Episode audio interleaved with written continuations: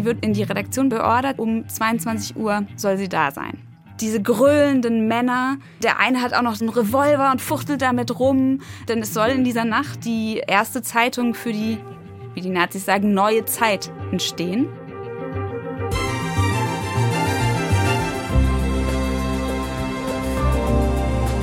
Das ist die Geschichte von Paula Schlier.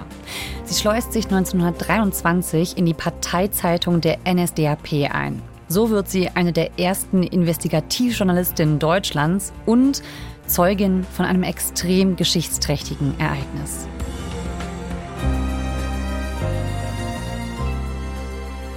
Ihr hört 11KM, der Tagesschau-Podcast, über eine Nazi-Gegnerin, die nicht nur Heldin ist.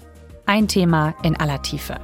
Heute mit BR-Journalistin Paula Lochte. Sie hat sich in die Archive gegraben und einen Podcast gemacht über ihre Namensvetterin und den Hitlerputsch.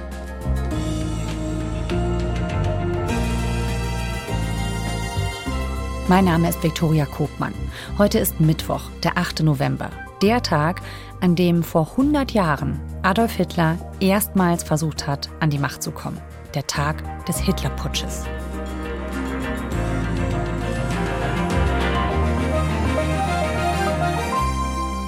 Hallo Paula, herzlich willkommen. Hallo Viktoria. Paula Schlier, deine Namensvetterin. Wer ist das?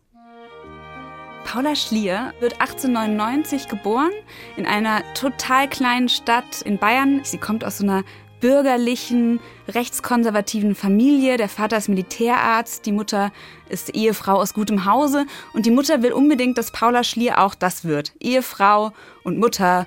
Sie hat einen Bruder, der geht aufs Gymnasium. Der hat Mathematik und Philosophie auf dem Stundenplan, ganz anders als sie. Und der darf dann eben auch diese langweilige kleine Stadt, so empfindet sie die, verlassen, um zu studieren. Und sie bleibt zurück in ihrem irgendwie beengten, reaktionären Elternhaus und will da unbedingt raus. Also das war ein bürgerliches Leben mit ganz vielen Zwängen, aus dem Paula Schlier da ausbrechen will. Und sie bricht da auch aus. Sie zieht in die große Stadt, sie will schreiben, sie will auf eigenen Beinen stehen und mietet sich dann ein ganz kleines Zimmer in der Münchner Innenstadt und beschreibt später in den Memoiren, wie sie einfach so voller Freude ist, dass sie jetzt den Raum hat, der nur ihr gehört. Ich wohne in München in einem richtigen Mietzimmer. Ich arbeite nun in einem großen Zeitungsverlag, der die Nachrichten aus aller Welt früher als die Tageszeitungen erhält und verarbeitet. Sie wird Stenotypistin, mhm. eine Art Sekretärin. Ja. Ich habe im BR-Archiv gesucht nach Originaltonaufnahmen von Paula Schlie gibt's leider nicht. Ich hätte auch gern gewusst, wie ihre Stimme klingt. Aber genau, deswegen haben wir eine Schauspielerin gebeten, das für uns einzusprechen. Die Redakteure sind in ihren Artikeln Demokraten ihren privaten Äußerungen nach jedoch nicht. Mit mir zusammen ist noch ein junges Mädchen eingetreten, das mit dem Tode der Eltern nun schon einige Jahre für sich und eine kleine kranke Schwester das Brot erwirbt. Paula Schlier stößt aber natürlich auch an Grenzen, weil es ist wahnsinnig schlecht bezahlt. Es ist damals Inflation, die wird immer schlimmer. Mhm. Äh, sie kann sich nicht mal mehr Brot leisten. Also ja, das war doch damals, äh, ein Leib Brot kostet eine Million, damals noch Reichsmark oder so. Ne? Richtig, im Oktober kostet ein Leib Brot eine Million Reichsmark. Ein paar Wochen später ist es schon eine Milliarde. Also das ist eine Zeit, in der wahnsinnig viele Menschen hungern. Und es ist auch eine politisch sehr unstete Zeit, ne? Also eine, in der viel danach gesucht wird, was für ein Land äh, wollen wir eigentlich sein? Welche Staatsform haben wir? Ne? Die äh, deutsche Demokratie ist dann noch recht jung und das Vertrauen in dieses politische System, in, in die Demokratie, das droht gerade zu zerbrechen. Mhm. Einfach auch wegen dieser Wirtschaftskrise, wegen der unfassbar hohen Arbeitslosigkeit. Die Menschen suchen nach immer radikaleren Alternativen, sowohl links als auch rechts. Und es ist so eine Zeit, die sich anfühlen muss, als sei man mitten in einem Bürgerkrieg. Mhm. Weil wenn du durch die Straßen läufst, die eine politische Gruppe schlägt die andere zusammen, die Sturmtrupps der Nazis, die SA hat sich schon formiert, die stürmt politische Veranstaltungen, verprügelt politische Gegner, verprügelt Juden. Also es ist überall Gewalt und Armut. Und Paula Schlier, die ohnehin schon sehr politisiert ist, schon seit dem Ersten Weltkrieg, weil da hatte sie in einem Kriegslazarett sich freiwillig als Krankenschwester gemeldet und gesehen, war eigentlich so Pazifistin geworden, ja. Die guckt sich diese Szenen an, diese Gewaltbereitschaft, die Radikalisierung der Menschen, das Elend und fängt an, politische Essays zu schreiben. Wo schreibt sie die? Sie ist ja eigentlich Sekretärin. Sie ist eigentlich Sekretärin in einer Art Nachrichtenagentur.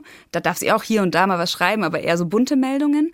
Aber sie betätigt sich auch freiberuflich als Journalistin und veröffentlicht diese Artikel im Nürnberger Anzeiger. Das ist damals eine wichtige linksliberale Zeitung. 29. Januar 1923. Der Kern des Nationalsozialismus ist antisemitisch. Wo ist der Sozialismus des Nationalsozialismus? Der Nationalsozialismus veräußerlicht, verwildert, verroht das nationale Gefühl, gestikuliert, schwätzt, schreit, kommt mit Pomp und Gewalt. Nein. Und abermals Nein. Gezeichnet Paula Schlier. Sie schreibt an gegen jene, die gerade immer mehr Zulauf kriegen, gegen die Nazis und Adolf Hitler. Es ist nämlich so, dass jeden Montag, so beschreibt sie das, die Straßen und Plätze in der Münchner Innenstadt, die sind so voll von Menschenmassen, dass es eigentlich aussieht, als wären sie schwarz. Also so Massen an Menschen in dunklen Mänteln stehen stundenlang an, um Adolf Hitler reden zu hören. Ja. In einem der Bräuhäuser der Stadt. Das ist das wichtigste Propagandamittel der NSDAP in dieser Zeit. Ja, und München eben auch eine ganz zentrale Stadt, die wichtigste Stadt für diese neue Bewegung. Richtig, ist ein Sammelbecken für völkische, antisemitische Gruppierungen. Es ist, ist wirklich salonfähig, rechtsradikal, rechtsextremistisch zu sein in dieser Stadt. Die Landesregierung ist selber auf einem rechtsnationalen Kurs. Das heißt, alle, die antisemitisch, rechtsextremistisch denken, strömen nach München. Mhm. Und sie ist so befremdet von dieser Massenbegeisterung für diesen Mann, der da oben steht und fabuliert von Menschen als Parasiten und jüdischer Pest damals schon, in den frühen 1920er Jahren, mit menschenverachtendsten Worten und die Menge jubelt. Und es klingt wie so eine Flut von Hagelkörnern, sagt sie, wenn, wenn der, so, der, der Applaus aufbrandet, dass sie denkt, ich muss was tun, um diese Demokratie zu verteidigen. Und sie entscheidet sich für etwas, also ich kann kaum fassen, dass sie sich das traut. Sie ist Mitte 20 und überlegt sich, ich gehe einfach zum völkischen Beobachter, also zu dem Hetzblatt schlechthin, Parteiblatt der NSDAP. Ja, man muss mal sagen, der völkische Beobachter, da ging es nicht um journalistische Berichterstattung, sondern einfach um Parteipropaganda, ne? Richtig. Ja. Und sie überlegt sich, ich gehe dahin und frage, ob die nicht vielleicht eine Arbeitsstelle frei haben, zum Beispiel als Sekretärin oder Stenotypistin. Und dann könnte ich doch heimlich beobachten, wie die arbeiten. Also sie schleust sich ein. Sie schleust sich ein. Guten Tag, mein Name ist Paula Schlier. Sie benutzt ihren echten Namen, was eigentlich geradezu waghalsig ist, denn mit diesem Namen hat sie auch schon diese kritischen Essays geschrieben. Um mich als Patriotin vorteilhaft zu legitimieren, ziehe ich eine leuchtend blau-weiß gestreifte Bluse an. Ihr Plan ist, da Wochen, wenn nicht monatelang mitzuarbeiten und heimlich aufzuzeichnen, was die machen. Ist nicht irgendeine untergeordnete Stellung frei und zu besetzen? Ich glaube, sie, sie, rechnet auch eigentlich noch damit, die müssen doch irgendeine kritische Rückfrage stellen, dass sie irgendwie geprüft wird, ob sie da reinpasst. Aber das Einzige, was die Redakteure vom Völkischen Beobachter interessiert, ist. Können Sie Maschinen schreiben? Woher ich komme und wer ich bin, danach fragt niemand. Geschweige denn, dass irgendjemand sich für meine Haltung zur Sache, in der ich künftig arbeiten soll, interessiert. Die Meinung einer Stenotypistin in einer großen Redaktion ist völlig gleichgültig. Ein Grund, warum das überhaupt klappen kann, ist, dass sie eine Frau ist. Das kommt gar nicht in den Kopf der Hetzblatt-Redakteure, dass eine Frau politisch denken könnte, dass die in, in irgendeiner Weise gefährlich werden könnte, dass die sowas wie eine investigative Recherche vorhaben könnte. Und wir wissen das so genau, weil sie eben ein Tagebuch geschrieben hat. Das fängt in der Zeit an, ne? Da fängt sie an zu schreiben, oder? Ja, ihr Tagebuch beginnt an dem Tag, an ihrem ersten Arbeitstag, am 24. September 1923. Also sechseinhalb Wochen vor dem Hitlerputsch. Da hat Paula Schlier reingeschafft in die Redaktion vom Völkischen Beobachter. Was findet sie denn da vor? Wie ist es da? Man muss sich das so vorstellen, sie kommt rein, dann ist da erstmal ein langer Gang und da sitzen Leute, die hoffen, dass sie eine Audienz bei Adolf Hitler kriegen. Denn der hat da jetzt zwar kein festes Büro, aber ist auch sehr oft in dieser Redaktion.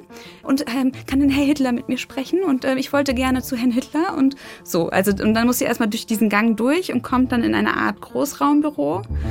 Maschinen klappern, die Telefone klingeln, da stehen lauter Männer mit streng zur Seite gegelten Haaren, ein Grüppchen zusammen, feixend, äh, diktieren ihre nationalsozialistischen Parolen. Fräulein, schreiben Sie. Fräulein, schreiben Sie. Die verbrecherische Regierung in Berlin wird von Juden gesteuert, die Deutschland in den Untergang führen wollen. Wenn wir jetzt nicht aufwachen, werden wir in den Strudel hinabgezogen. Ständig klingelt das Telefon, man beginnt einen Artikel zu diktieren, wird dann wieder abgelenkt. Hektisch. Äh, sehr hektisch. Mhm. Ja, so beschreibt sie das. Die Redakteure sind zumeist junge Menschen von großer Formlosigkeit. Sie wirken unausgeschlafen, blass und nervös, was sie aber zu verbergen versuchen. Anders und freier Chefredakteur R Alfred Rosenberg, das ist der Chefredakteur, ein Deutschspalte, den beschreibt sie interessanterweise als eher kultiviert. Aristokratisch und übrigens noch der maßvollste und verantwortungsbereiteste unter den Redakteuren. Mit unserem heutigen Wissen zuckt man da ein bisschen zusammen, weil heute wissen wir, Rosenberg war einer der Hauptkriegsverbrecher, wurde dafür auch hingerichtet bei den Nürnberger Prozessen, war mitverantwortlich für den Holocaust. Das weiß sie aber damals noch nicht. Sie empfindet ihn noch, der ist noch der Einzige, der einigermaßen eine gewisse Ruhe und Seriosität ausstrahlt, während alle anderen eigentlich die ganze Zeit am Schreien sind. Also was Paula Schlier auch beschreibt, was sie sehr erschreckt hat, ist, dass der Nationalsozialismus potenziell bei allen verfängt. Mhm. Bei Arbeitern, bei Wissenschaftlern, bei äh, bürgerlichen Frauen. Gleichzeitig, finde ich, zeigt die Art und Weise, wie sie diese Recherche angeht und auch, was sie schon davor schreibt, dass man aber schon auch damals schon sehen konnte, wie menschenverachtend diese Bewegung ist. Die hat sich wenig Mühe gemacht, ihre eigentlichen Vorhaben zu verschleiern. Die haben damals schon sehr offen Juden als Parasiten dargestellt, die man auslöschen muss. Und nicht trotzdem, sondern gerade deswegen ernten die unfassbar viel Applaus und das mhm. ist beängstigend. Gibt's denn für Paula Schlier in diesen Wochen vor dem 8. November 1923 schon Anzeichen, dass geputscht werden würde. Du hast ja gesagt, Adolf Hitler persönlich ist da regelmäßig vor Ort in diesen Redaktionsräumen vom Völkischen Beobachter. Ja, Ende September stürmt er auf einmal in die Redaktion. Und trägt irgendwie so einen gelben Gummimantel, kommt da rein ins Büro, wo gerade Paula Schlier was diktiert bekommt von Hermann Esser und ist so hier äh, Plakat von mir, Bild drauf, hier diese diese Überschrift, Aufruf zu einer Massenveranstaltung und das soll auch die Zeitung. Da ist nämlich der sogenannte Ruhewiderstand gebrochen. Damals war das Ruhrgebiet besetzt von unter anderem französischen Truppen und die deutsche Bevölkerung war in Widerstand gegangen und das konnte man aber da nicht mehr durchhalten. In den antisemitischen, völkischen, nationalsozialistischen Kreisen ist das sozusagen Hochverrat, dass man mhm. das jetzt aufgehört hat. Und das soll auch bitte in die Zeitung, oder bitte sagt er natürlich nicht, und das auch in die Zeitung und entschwindet wieder, rast mit dem Auto davon. Und man sieht zum ersten Mal so einen Punkt, ah, hier könnte es kippen, hier könnten wir vielleicht die Macht an uns reißen. Mhm.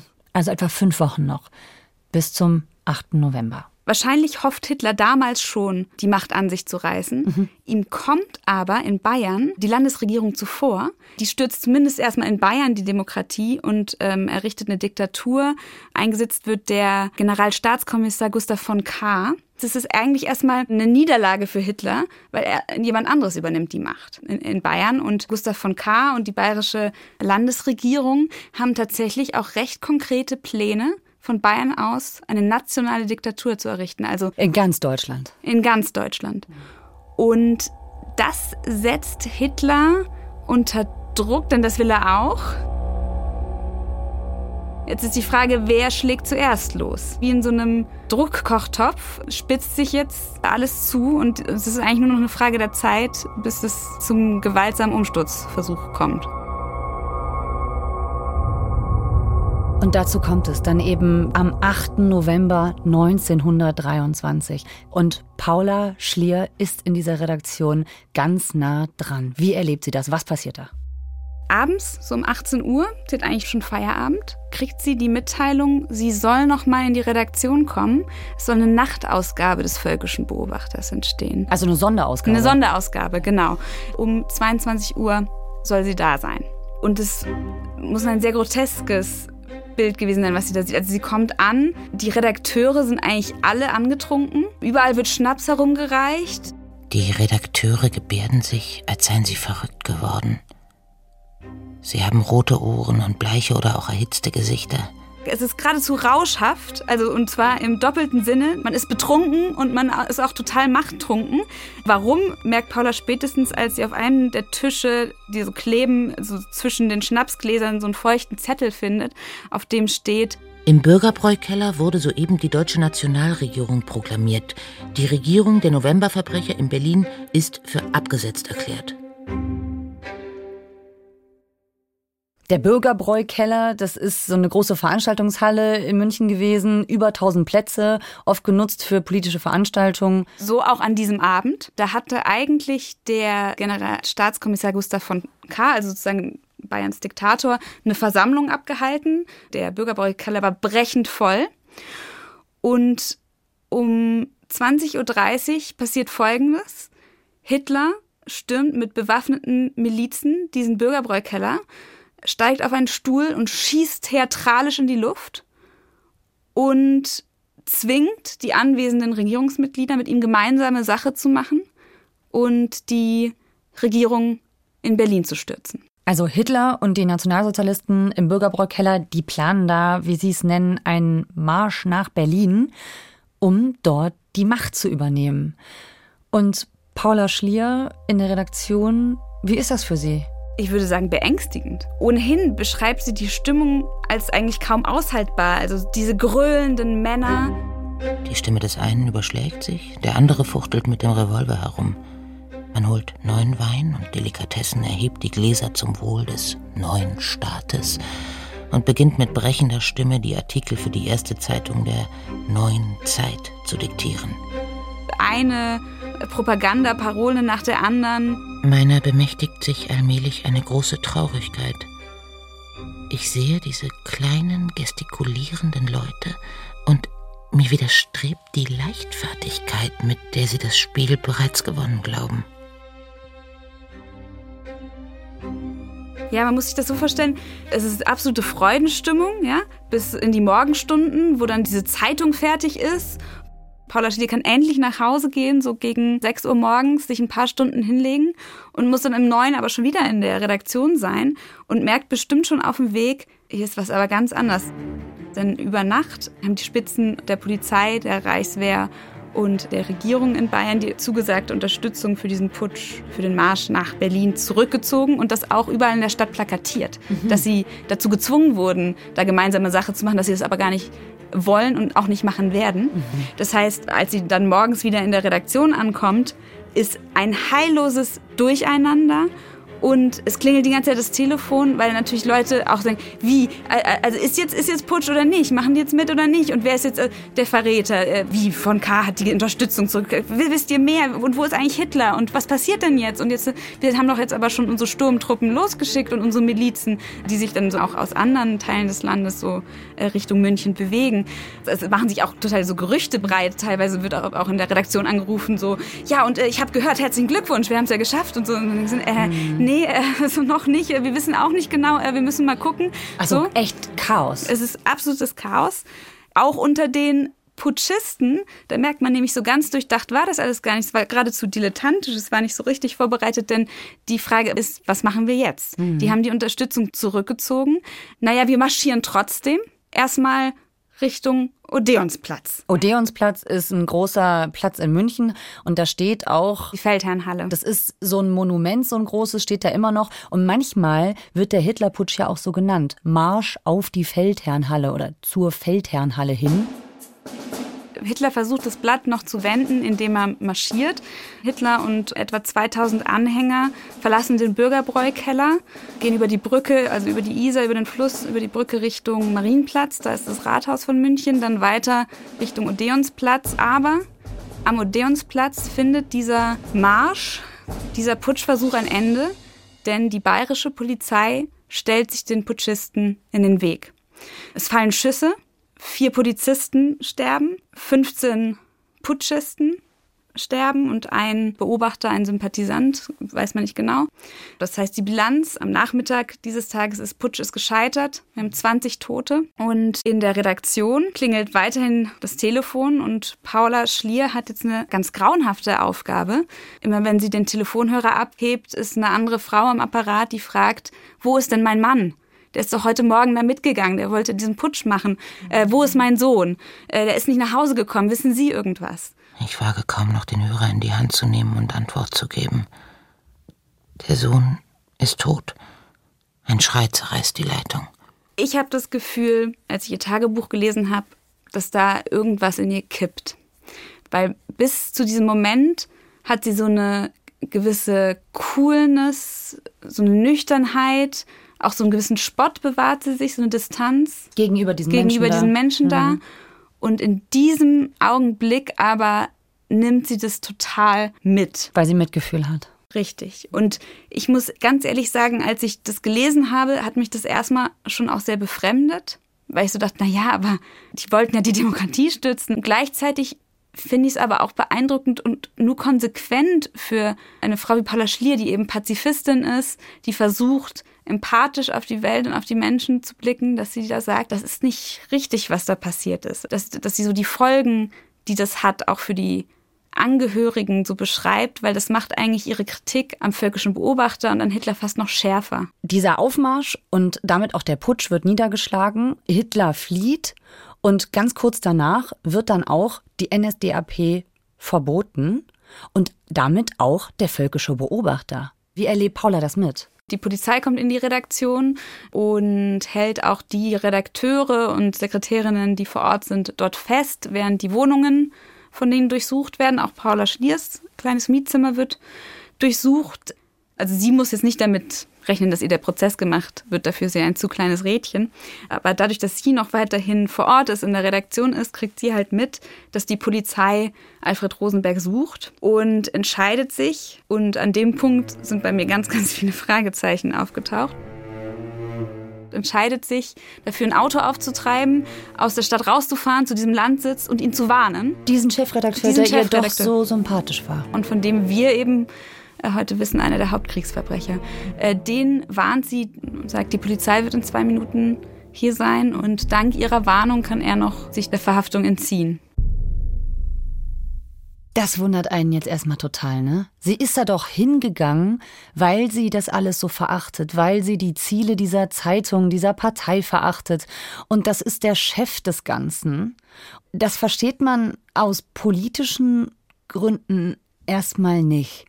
Das müssen Ja. diese menschlichen Gründe sein, die wir schon mal gesehen haben bei Paula Schlier. Ich glaube, damit hast du recht. Bei mir war es so, als ich zum ersten Mal von ihr gehört habe und dann mich so eingetaucht in ihre Recherche, in ihr Tagebuch und so, dann dachte ich, das gibt's ja nicht, dass wir diese Heldin, diese erste investigative Journalistin, dass wir die vergessen haben. Und dann hilft sie aber Rosenberg und ich dachte, das gibt's doch nicht. Was ist denn da passiert?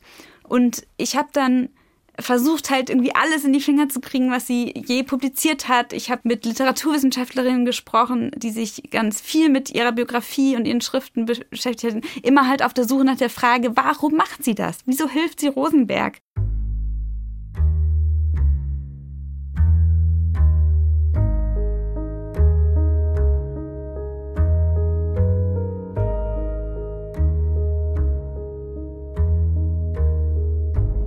Ich war im Archiv und da gab es 15 graue Boxen, wo so alles, ja, der ganze Nachlass von Paula Schlier drin ist. Fotos, Dokumente, Notizen, so. Und eben auch dieses Tagebuch, was sie geführt hat, während sie beim völkischen Beobachter undercover recherchiert hat.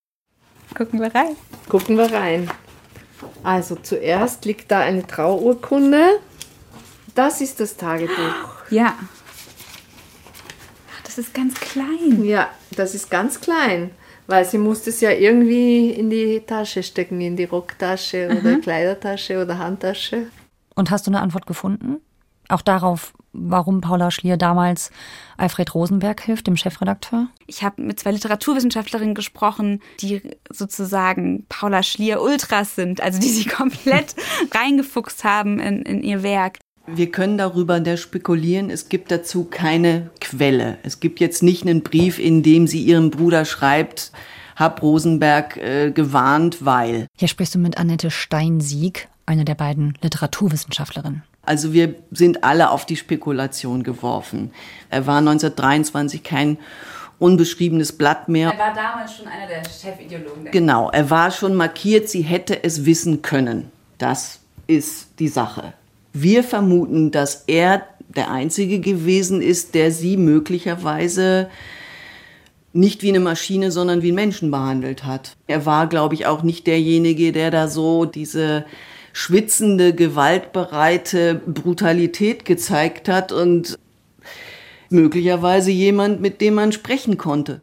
Ich bin zu dem Schluss gekommen, nein, politisch kommt sie nicht ins Wanken, aber sie hat eine menschliche, persönliche Sympathie für ihn. Anders kann ich es mir auch, auch, einfach nicht erklären. Mich führt das zu einer sehr ketzerischen Frage an der Stelle, die du mir aber bestimmt beantworten kannst nach deiner Recherche. Wir kennen Paula Schliers Geschichte aus der Retrospektive. Wie sicher können wir sein, dass dieses Tagebuch von Paula Schlier authentisch ist und ihre Intention zum völkischen Beobachter zu gehen auch? Wir können relativ sicher sein, weil sie ihre Motive selbst halt so beschreibt, dass sie rausfinden wollte, was steckt dahinter, wie arbeiten die.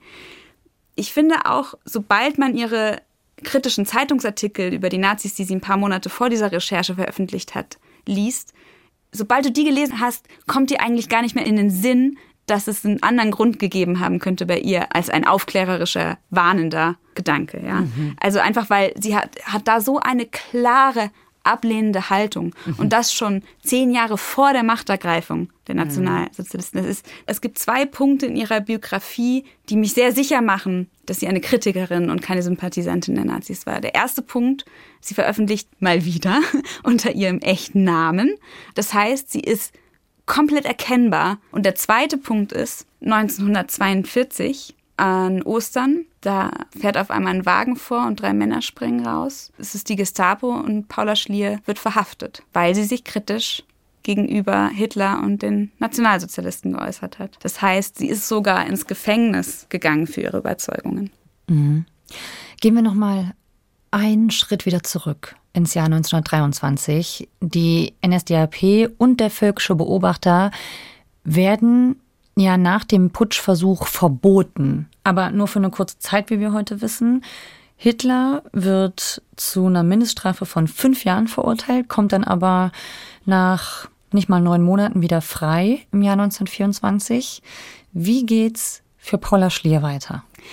Die große Frage, die man sich jetzt natürlich irgendwie auch, also ich meine, du und ich sind ja auch Journalistinnen, die man sich stellt, ist, und wann veröffentlicht sie das? Ja, ja. Weil es ist ja eigentlich, was für ein Reporterglück, das hätte sie sich, wenn sie es geplant hätte, nicht krasser laufen können, dass, ja. sie, dass sie ausgerechnet beim Hitlerputsch im völkischen Beobachter ist.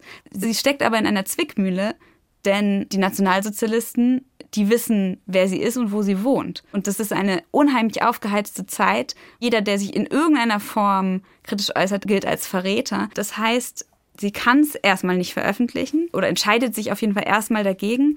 Und zieht dann aber 1925 nach Innsbruck, weil sie da einen Job kriegt als Sekretärin in der Buchdruckerei. Es gibt da aber einen Verlag, der heißt Brenner Verlag, da haben schon Autoren veröffentlicht, die sie sehr bewundert.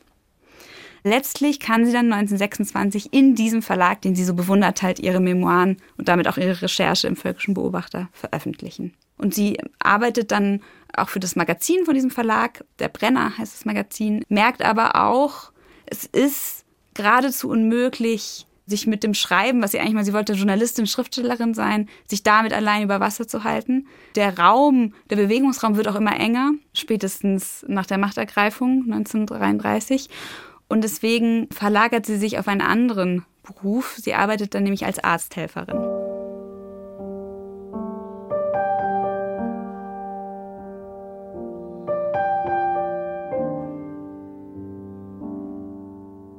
Paula, du hast diese Recherche, die du veröffentlicht hast, diesen Podcast, Paula sucht Paula genannt. ja. Ihr seid ja Namensvetterin. Hast du sie gefunden in diesem Tagebuch, das du ja selbst in Händen gehalten hast? Ich glaube, ich habe sie gefunden, aber nicht nur durch das Tagebuch, sondern das war auch, was einfach so toll war an dieser Recherche, dass ich ins Archiv gehen konnte und da dieses Tagebuch hatte, aber auch die Fotos. Und so wurde so nach und nach aus dieser mir vorher unbekannten Frau wurde irgendwie wie so ein echter Mensch. Die war eine unfassbare Pionierin, eben eine der ersten investigativen Reporterinnen im deutschsprachigen Raum. Ja, also irgendwie ist es so eine Gleichzeitigkeit an, wie cool, ich habe da irgendwie eine totale Pionierin gefunden und gleichzeitig aber, die war nicht fehlerfrei, die war nicht... Äh, wie, keine Heldin, keine, keine Heilige. Heldin. Ja, keine Heilige, keine Heldin, sondern ein ganzer Mensch, auch mit Fehlern, auch mit Marotten. Der Demokratie ist am wertvollsten von allen Dingen der Mensch an und für sich. Deshalb stellt sie ihn auf sich selbst und gibt ihm Verantwortung, mag dies auch schwer und sogar nicht immer vorteilhaft für ihn sein. Paula, vielen Dank, dass du die andere Paula gesucht hast und uns erzählt hast, was du gefunden hast. Danke, dass ich dir von meiner Suche und meinem Finden erzählen konnte. Wie Paula Schlier die Nazi-Zeit trotz Verhaftung durch die Gestapo überlebt hat und wie ihr Leben danach weitergeht, das hört ihr im Podcast Paula sucht Paula. Vergessene Heldin im Hitlerputsch genau wie eine BR-Doku zu Paula Schlier und dem Putschversuch 1923. Beide Links findet ihr in den Shownotes. Autorin dieser Folge ist Jasmin Brock. Mitgearbeitet haben Hannes Kunz und Marc Hoffmann. Produktion Ruth Ostermann, Ursula Kirstein, Viktor Weresch und Alexander Gerhardt. Redaktionsleitung Lena Gürtler und Fumiko Lipp. FKM ist eine Produktion von BR24 und NDR Info. Mein Name ist Viktoria Kopmann. Wir hören uns morgen wieder. Macht's gut.